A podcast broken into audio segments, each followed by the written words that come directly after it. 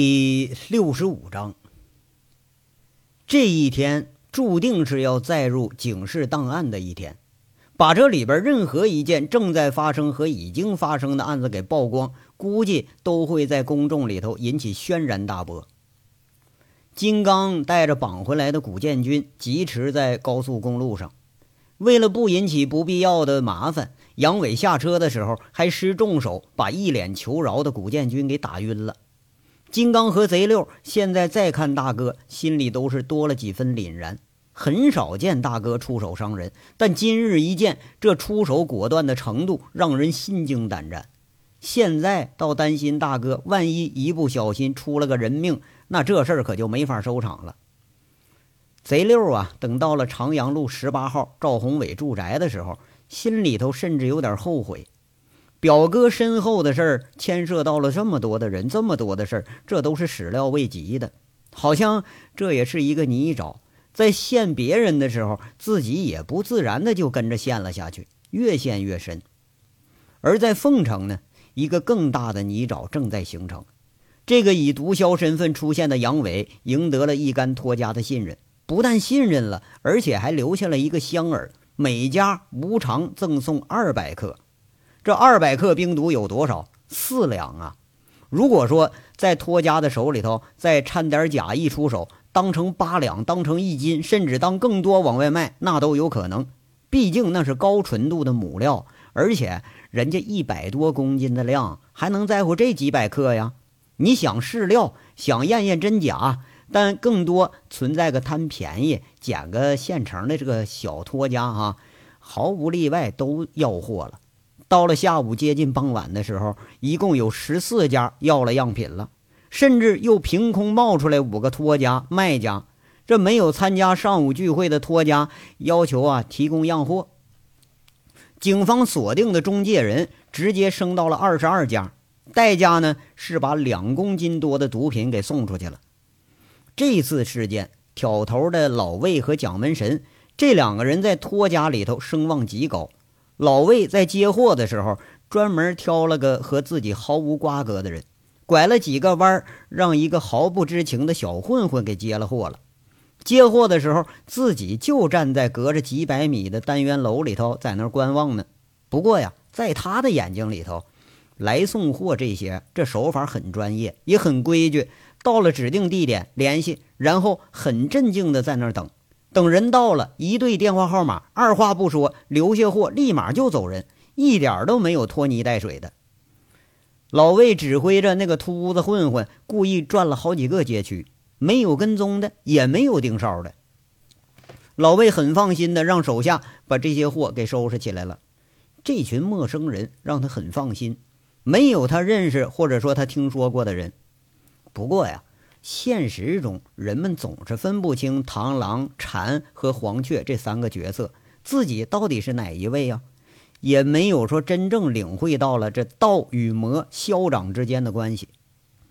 缉毒支队通讯指挥部里头，遍及凤城电子地图的绿点儿，在货送出去不久之后，就遍及到了凤城各处了。大大小小的光点，像爬在地图上的蚂蚁。这猎物。都在追踪着的猎物闪现出来了。这些同位素追踪可靠程度有多大？安全吗？佟思瑶看着电子地图，沉声问着。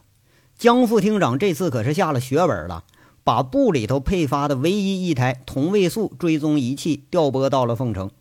这种利用放射性原理追踪的仪器，在国际上都属于领先水平，和电子没关系。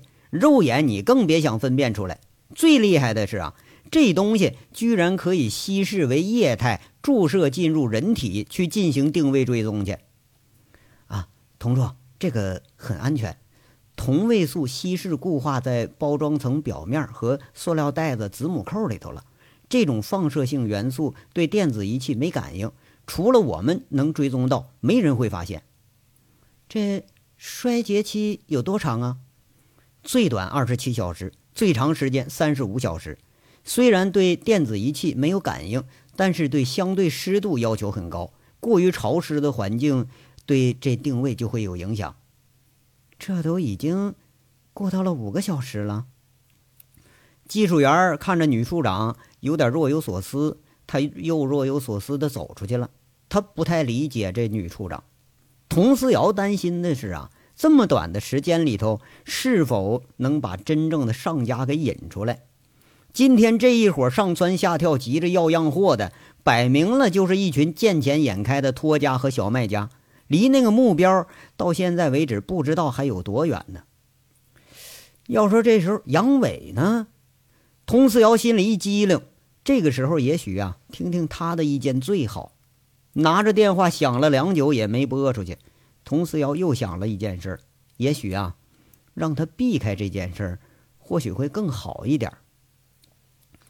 要说呀，这一天倒霉的人可不少，托家们快倒霉了，他们自己还不知道呢。古建军倒霉了，他有点后悔莫及。赵宏伟呢，他也感觉着倒霉催着就上门了，却是举棋不定。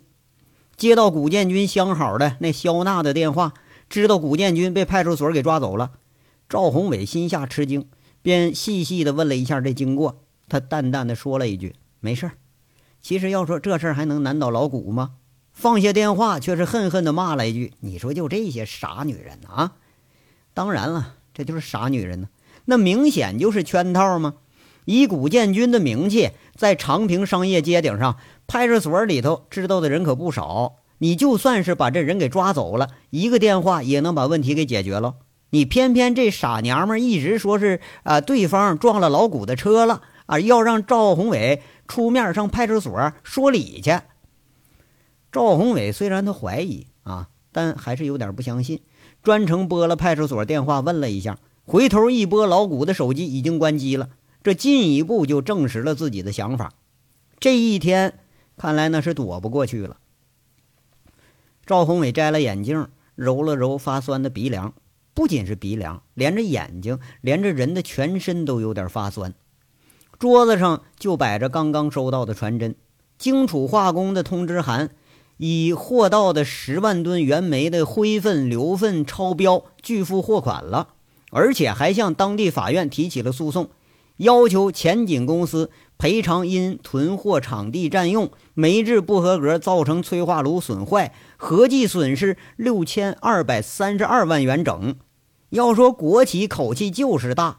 赔偿人家一张口，那都是以千万为单位算的，这简直他就是一场闹剧。法律吧，有时候就是懂法者的手指，唯一的用途就是擦干净屁股。赵宏伟不禁想着：你要按这个算法，荆楚化工先付的六百万资金，反过来啊，每款可以一分钱不付，咱公司还得倒贴人家一百万。那打采购电话，人家支支吾吾的，有点说不清了。但赵宏伟可以肯定是有人捣鬼了。难道说这也是杨伟对付前景公司的一个环节？那可是这个环节他是怎么操纵的呢？赵宏伟百思不得其解。客商那是陈明凯介绍的，这层关系直通到了市里头了。对方又是一个市值二十亿的国企，你杨伟本事就再大吧，你也操纵不了这么大的骗局呀？难道说是陈大拿？那也不像啊！以陈大拿现在洗的半黑不白这水平，应该已经没有势力和自己的老板去抗衡去了。否则，真要逼急了，就会引来杀身之祸。这些事儿当然不可能是荆楚化工本身，这些国企的采购员，只要把回购回扣给拿够了，没干时他都敢给你当好货套现喽。发生这样的事儿了，只有一个解释，就是有人在捣鬼。那儿捣鬼的人呢？你算来算去，好像就剩一个人了，就是杨伟。联系着刚才发生这事儿，赵宏伟心里头有点发凉。这个人不但是手眼通天，而且这胆子呀，简直就能把天给包下了。直接伴着警察，他就来长平来抓人来，而且大大方方、不动声色就把人给抓走了。就这一点，自己可比不上。朱老板手下所有搞黑事的人，你给他捆到一起来，那都比不上这一个人。他出手的方向，你根本就无从判断。赵宏伟这心里犯愁啊，苦思冥想的眉锁得更深了，脸色更是煞白了。这个人呢，又浮出了水面了。有道是“福不双降，祸不单行”。这些事儿，赵宏伟啊，他一个人都考虑应对之策的时候，又接到了一个傻女人的电话。这女人是自己老婆。看着时间，这已经是下午四点多了。这个时候来电话呢，或者说是通知去丈母娘家，或者是让他接孩子。赵宏伟努力平复了一下心境，尽量平静地接着电话。不过，从老婆温润的声音里头，又说了一句让赵宏伟如遭雷击的话：“说家里来了个朋友，是警察朋友，叫杨伟，正等着他回来呢。”这次可容不得他细想了，披着衣服就往家里头赶。话说，一个弱者啊，在遇到比自己强大一倍甚至几倍的对手面前，他会怎么选择呢？死战吗？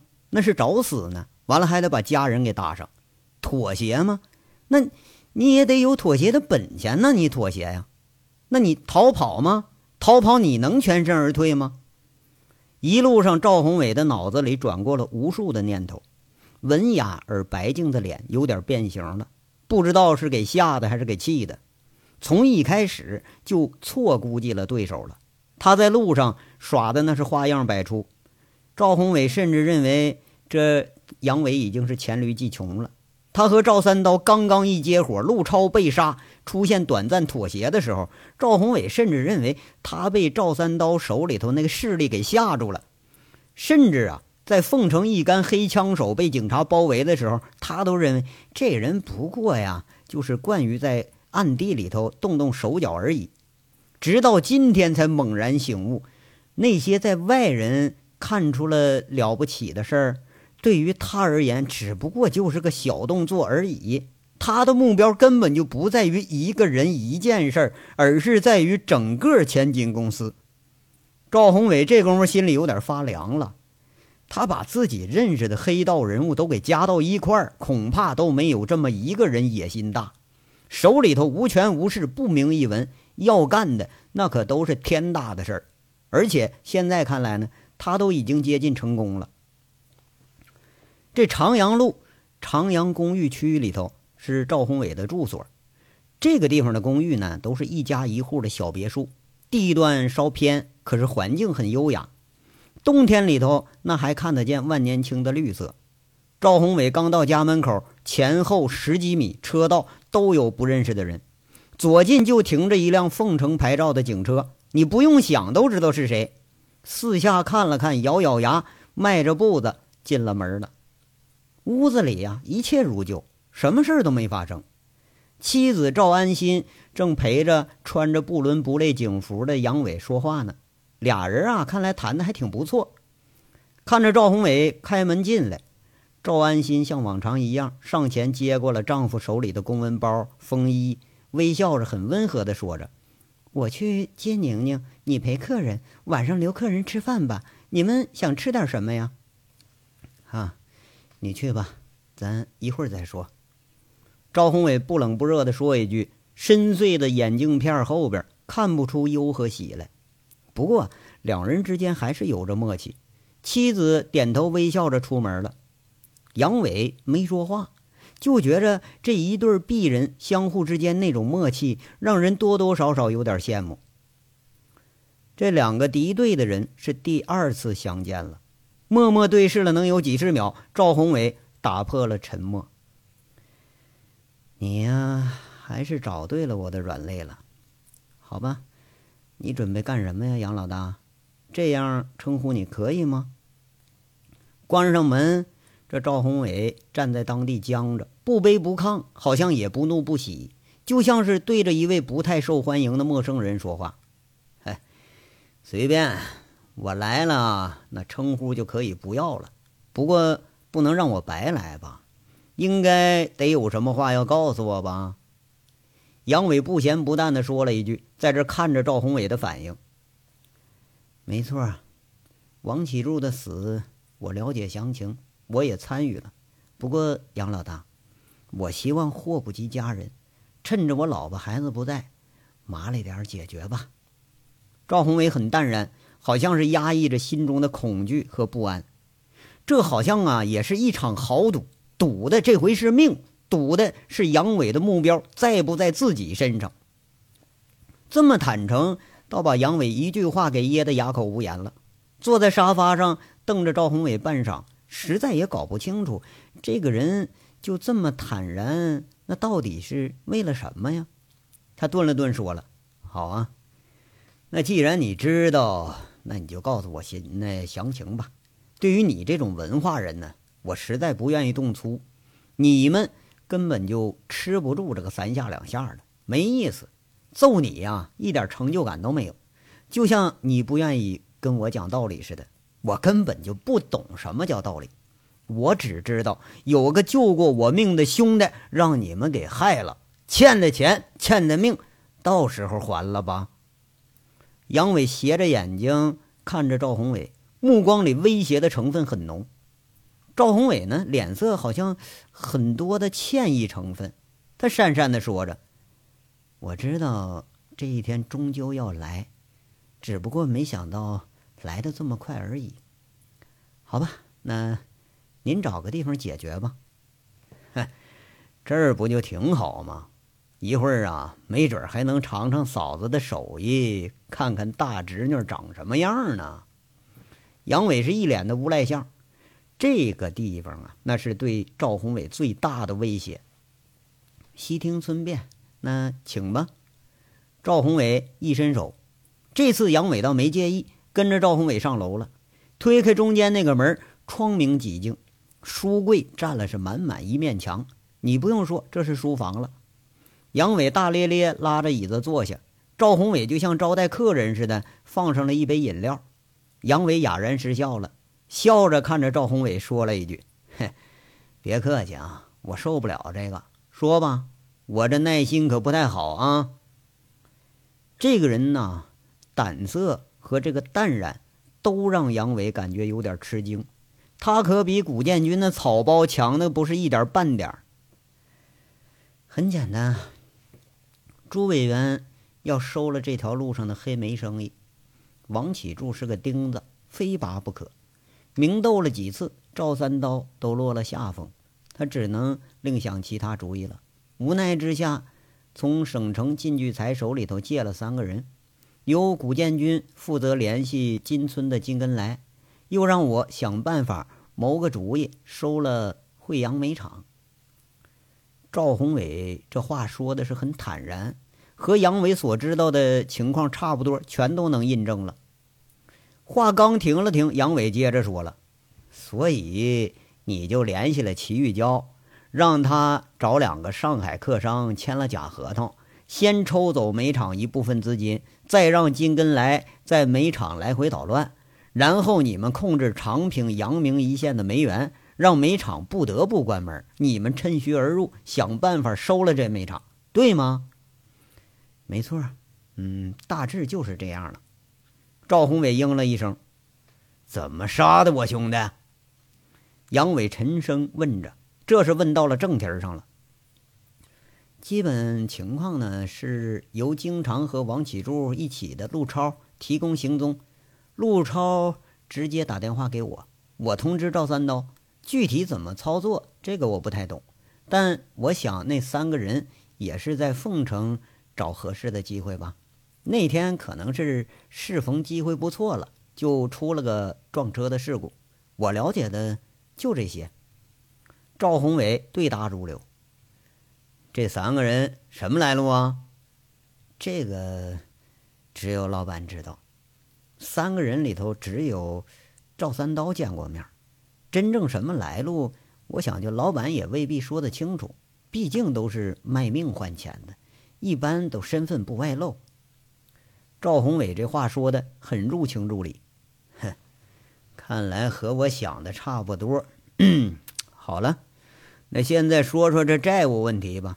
你准备怎么还我这笔账啊？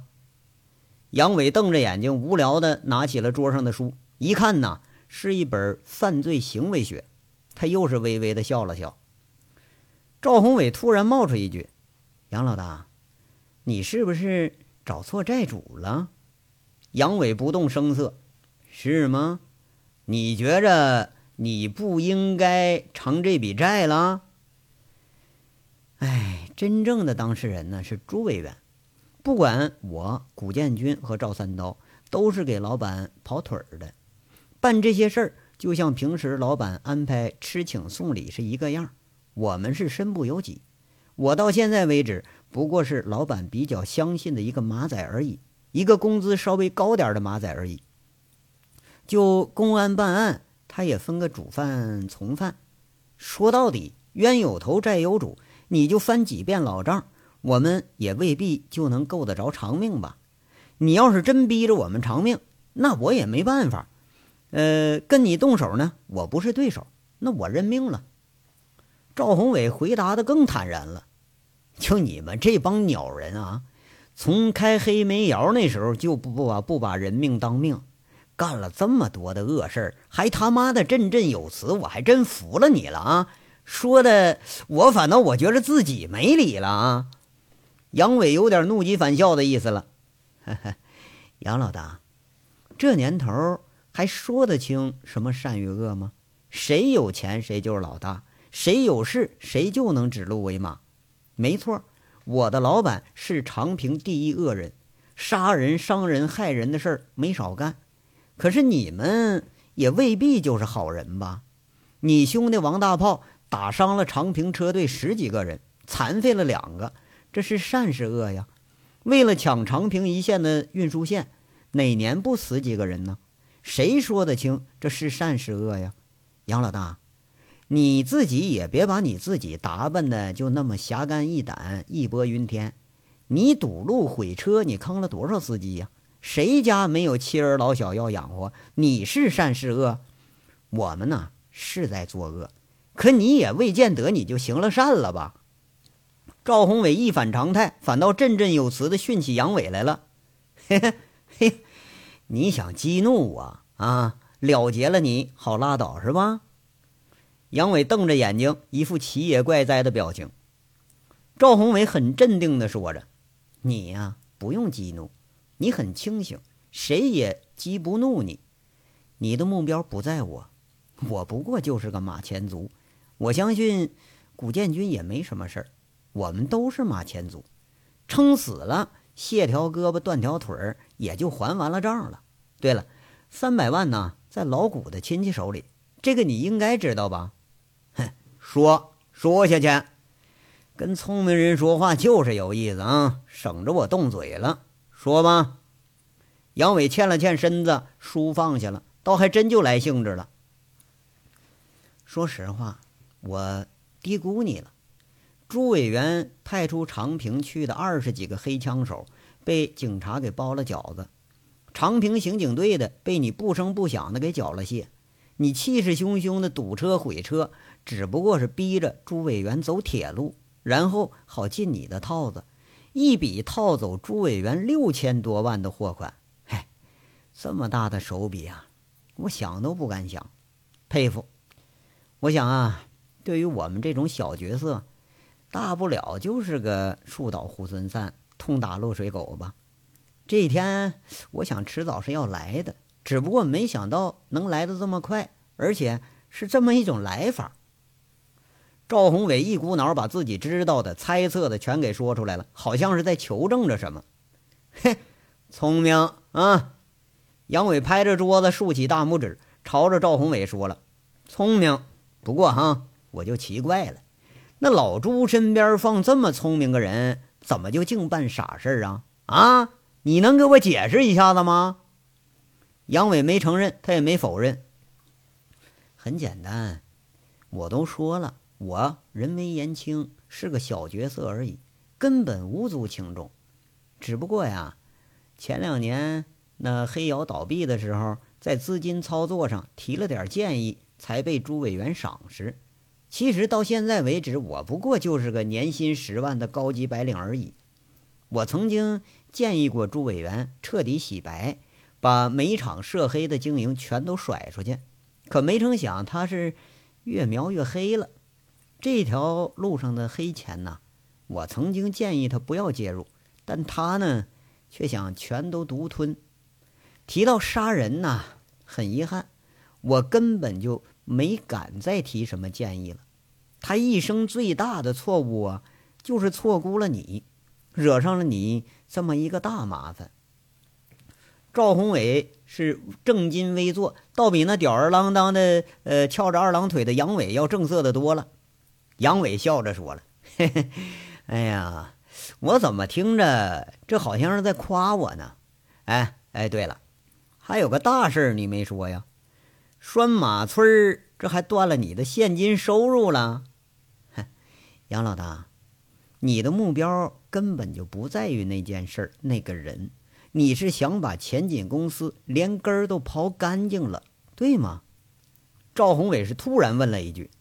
你说的啊，我没说。不过既然你这么说了，那好像这办法也不错哈。杨伟笑着，他很得意的笑着，笑着说了：“你呀，还真是个聪明人哈，是不是？把这些事儿都想清楚了，才大摇大摆的回来了，知道我不会把你怎么样，是不是啊？”小赌了一把，还未见输赢。赵宏伟淡淡的说着，他很坦然。杨伟很爽快的说：“你赢了，你这两条胳膊腿啊，都给我也卖不上个猪肉的价钱。这么的吧，你替老朱啊动动歪脑筋，现在也替我动动歪脑筋，怎么样啊？”您的意思是？赵宏伟诧异了一句：“嘿，本来嘛，哈。”老朱两年多以前就该到了捉襟见肘的时候了，不过冒出你这么个货来，反倒还让他咸鱼翻身了。一句话啊，想办法把他整下来。这两年你们空手套白狼谋的股份也不少吧？弄煤矿的股份下的黑手不少吧？来来回回和银行之间猫腻儿也不少吧？别以为我不知道你们家底儿啊！现在账面上流动资金还有多少啊？快干净了吧！把这些非法手段弄回来的这些不动产，你再这么一划了，老朱基本上就穷得光屁股了。光着屁股再去蹲监狱，那不比杀了他更爽啊！这些东西呢，本来就不属于你们，而且以你的为人，我相信你肯定给自己留后路了。别告诉我你没掌握这老朱的黑事儿啊！有没有啊？杨伟笑着在这循循善诱。赵宏伟看着杨伟，他看了一眼，想了良久，这才缓缓地说：“有，哈，那就好。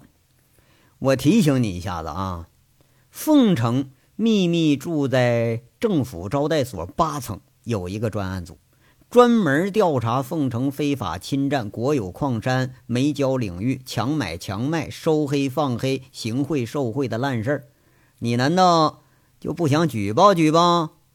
老朱现在可是快成了褪毛的猪了，就等着下刀呢！啊，要下刀，那自己人下肯定得下到狠处啊！把老朱黑他这么一家伙，你这辈子那你可受用不尽了。那样的话呢？咱们就两清了，你看怎么样啊？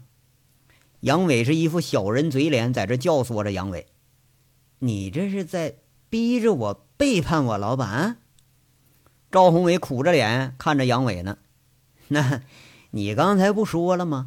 这年头哪有什么善恶呀？哪有什么侠肝义胆呢？老板重要还老婆重要？嫂子这么漂亮。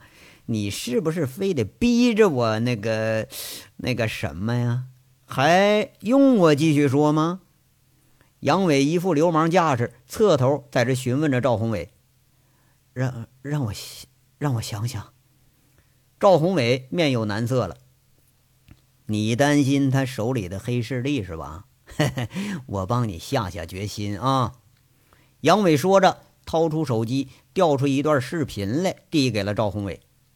赵宏伟看着音像并茂，越看越心惊。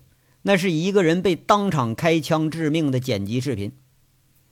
杨伟看着赵宏伟在那看呢，笑着给解释：“我呀，知道你担心老朱的地下室里，以赵三刀为首的这帮黑分子，一共有一百九十七人，对吧？再加上那帮黑司机，怎么着也得有个五六百人吧？这股势力听着可挺吓人，装备也不错。”可你想过没？他们为什么连王大炮都斗不过呀？团结呀！他们没有团结，懂吗？赵三刀一波，古建军一波，还有古家兄弟一波，再加上一帮子颠沛流离的在逃分子，这又是一波。就这么多，他们能齐心吗？我给你机会，让你把老婆孩子给送走。如果你要还不相信，我再给你一个保证，我保证过了今天晚上，赵三刀对谁都没有威胁了。怎么样？你就当他是个死人了。你。你们要动手了，还还告诉我？赵宏伟苦着脸，一脸不信加怀疑的样子。是啊，嘿，我准备让你当叛徒呢。我不告诉你我的底牌，那能行吗？你这个人呐，最懂得趋利避害，这一点上你不至于犯傻吧？而且我明告诉你啊，出了你这儿，接下来就是赵三刀、老朱，我把他们全给收拾了。你不就更安全了吗？而且我还告诉你，你就通风报信儿，我也照去不误。杨伟瞪着眼睛，俩手一摊，非常的想当然。我，我，你们别逼我。朱委员对我有知遇之恩，赵三刀拿我当大哥对待。我赵宏伟刚进公司的时候是个领着一百多块钱低保的下岗工人，是朱委员把我一步一步提拔上来的。